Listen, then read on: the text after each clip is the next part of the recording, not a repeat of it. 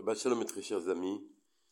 On commence une paracha magnifique, celle qui va contenir la Seyat Adibot, les dix commandements d'Hachem, paracha Yitro, 5783, Medaber Israël Chaviv, Miranana. Vaishma Yitro, Kohen Midian, Choten Moshe, et kol asher asa Elohim, le Moshe, ou le Israël Amo, qui otsi Adonai et Israël Mimitzraïm. Yitro, le beau-père de Moshe, et qui était prêtre à Midian, a entendu ce que Hachem a fait, tout ce que Hachem citait dans ce passage que le nom de Elohim a fait à Moshe, à Israël, son peuple, euh, car il les a fait sortir euh, Israël d'Égypte. Et alors à ce moment-là, Yitro est venu vers Moshe avec la femme de Moshe et les deux enfants de Moshe. Donc Paro a tout entendu de ce qui s'était passé pour les bénis Israël. Or, Rashi cite Zvachim, Daf Kuftel Zain Amud qui dit que Ma Shamoa Shama, quelle écoute il a eu, qu'est-ce qu'il a entendu pour le faire venir? C'est Kriyat Yamsouf ou Milchemet Amalek c'est qu'Hachem leur a ouvert la, mer, devant les Israël, et la guerre de Amalek a été gagnée par les Israël.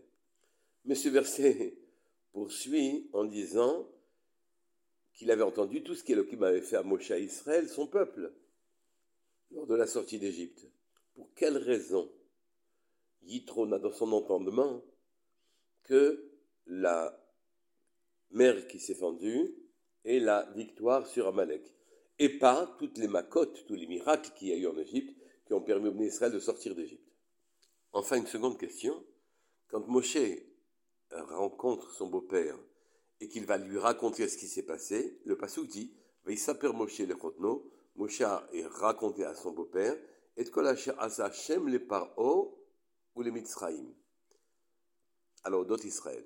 Moshe a raconté tout ce que Hachem a fait cette fois-ci, ce n'est plus Elohim, c'est Yud Kevavke. À part O, Mitzrayim, concernant Israël.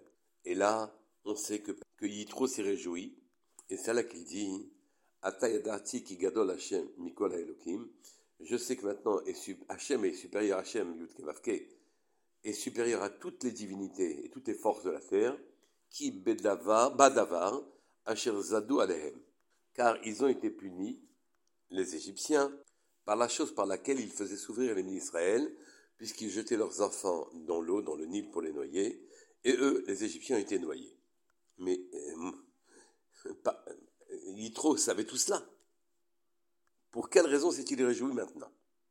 Pour quelle raison, quand Moshe raconte les miracles qui se sont passés, il emploie le nom Yutke Vavke, qui est la tribu de miséricorde, tandis que Yitro ne semblait connaître l'intervention d'Hachem dans ces événements que sur le nom des Elohim, qui est la tribu de justice.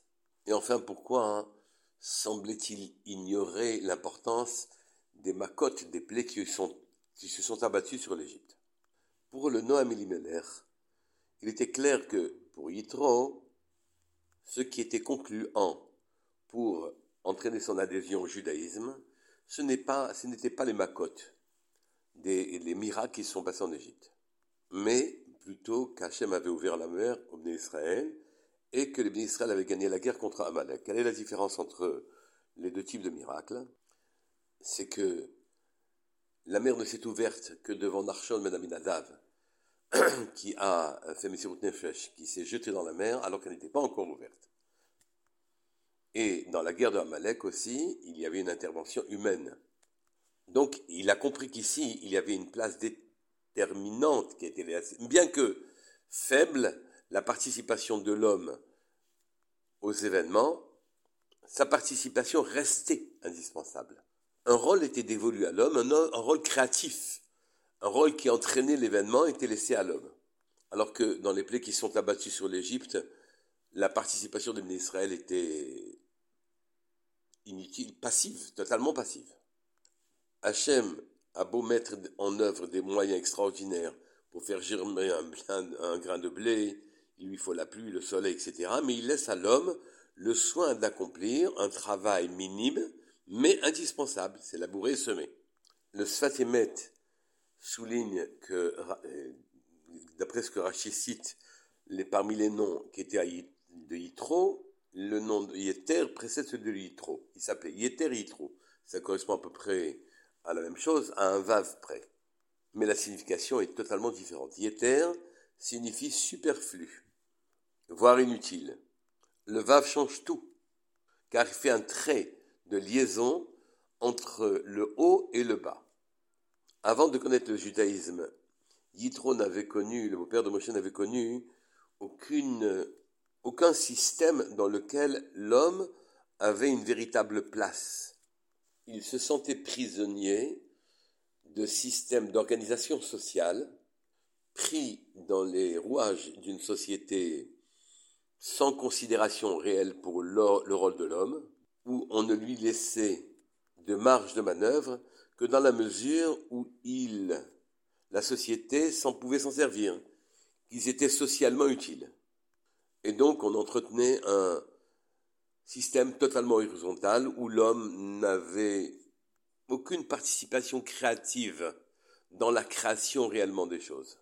Yitro, avec son Vav, a trouvé dans l'ouverture de la mer où les Israël, par l'intervention de Narshon Ben Abinadav, ont eux-mêmes ouvert la mer, si je puis dire, ou bien dans la guerre contre Amalek, c'est eux qui l'ont gagné, bien que c'est Hachem naturellement qui a fait l'essentiel de ces deux miracles.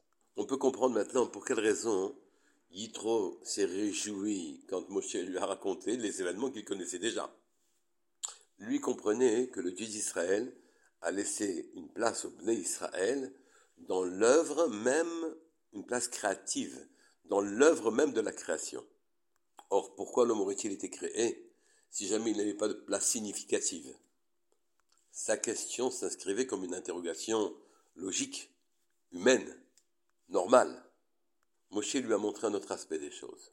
Alors que Yitro ne voyait, ne regardait les, événements que de manière logique, sous l'angle d'une logique fondamentale Elohim, une rigueur de raisonnement, Moshe lui a raconté les mêmes événements, mais cette fois-ci il employait le mot le Hachem au sens du Yud Kevavke, la tribu de miséricorde.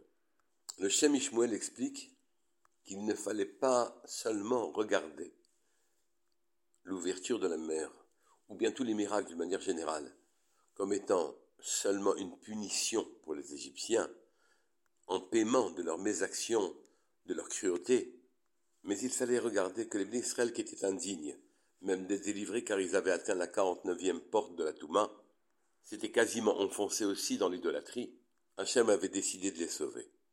Moshe lui fit percevoir les mêmes événements qu'il n'avait vus comme tous les peuples d'ailleurs, que comme une rétribution perpétrée par la tribu de justice pour condamner les méchants. Derrière ça se cachait en vérité la nécessité de sauver le peuple de Dieu pour lui donner son travail et le faire accéder à sa dimension.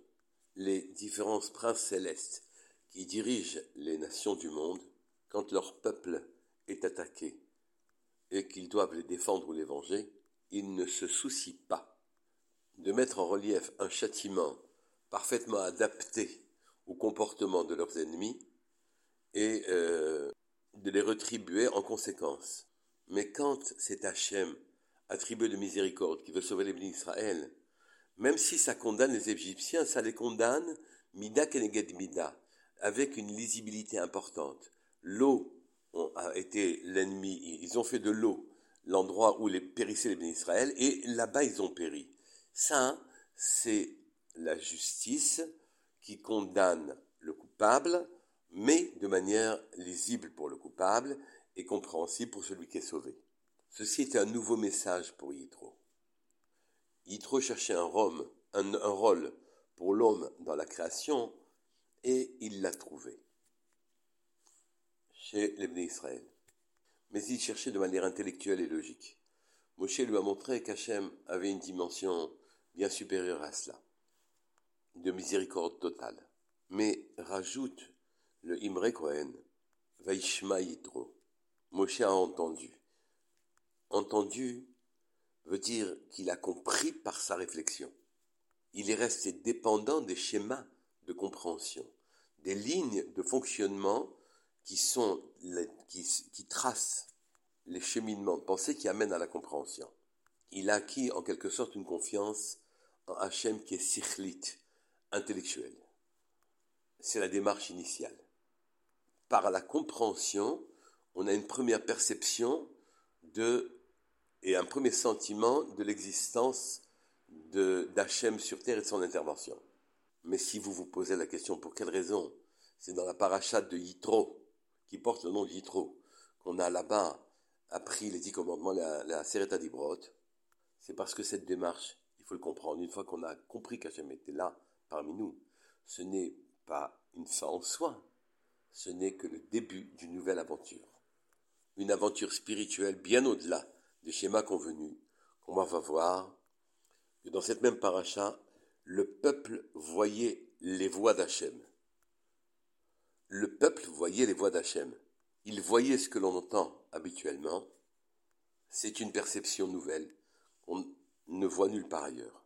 À la suite d'une démarche intellectuelle profonde, acharnée, Paro a repris un nouveau départ, celui de nous tous, du peuple juif, où après une émouna sichlite intellectuelle, une confiance en Hachem intellectuelle, on accède à une véritable dimension, une confiance totale qui ne soit pas basée sur notre raisonnement. Shabbat Shalom Mevorach Koltouf. Bonne réception de la Torah.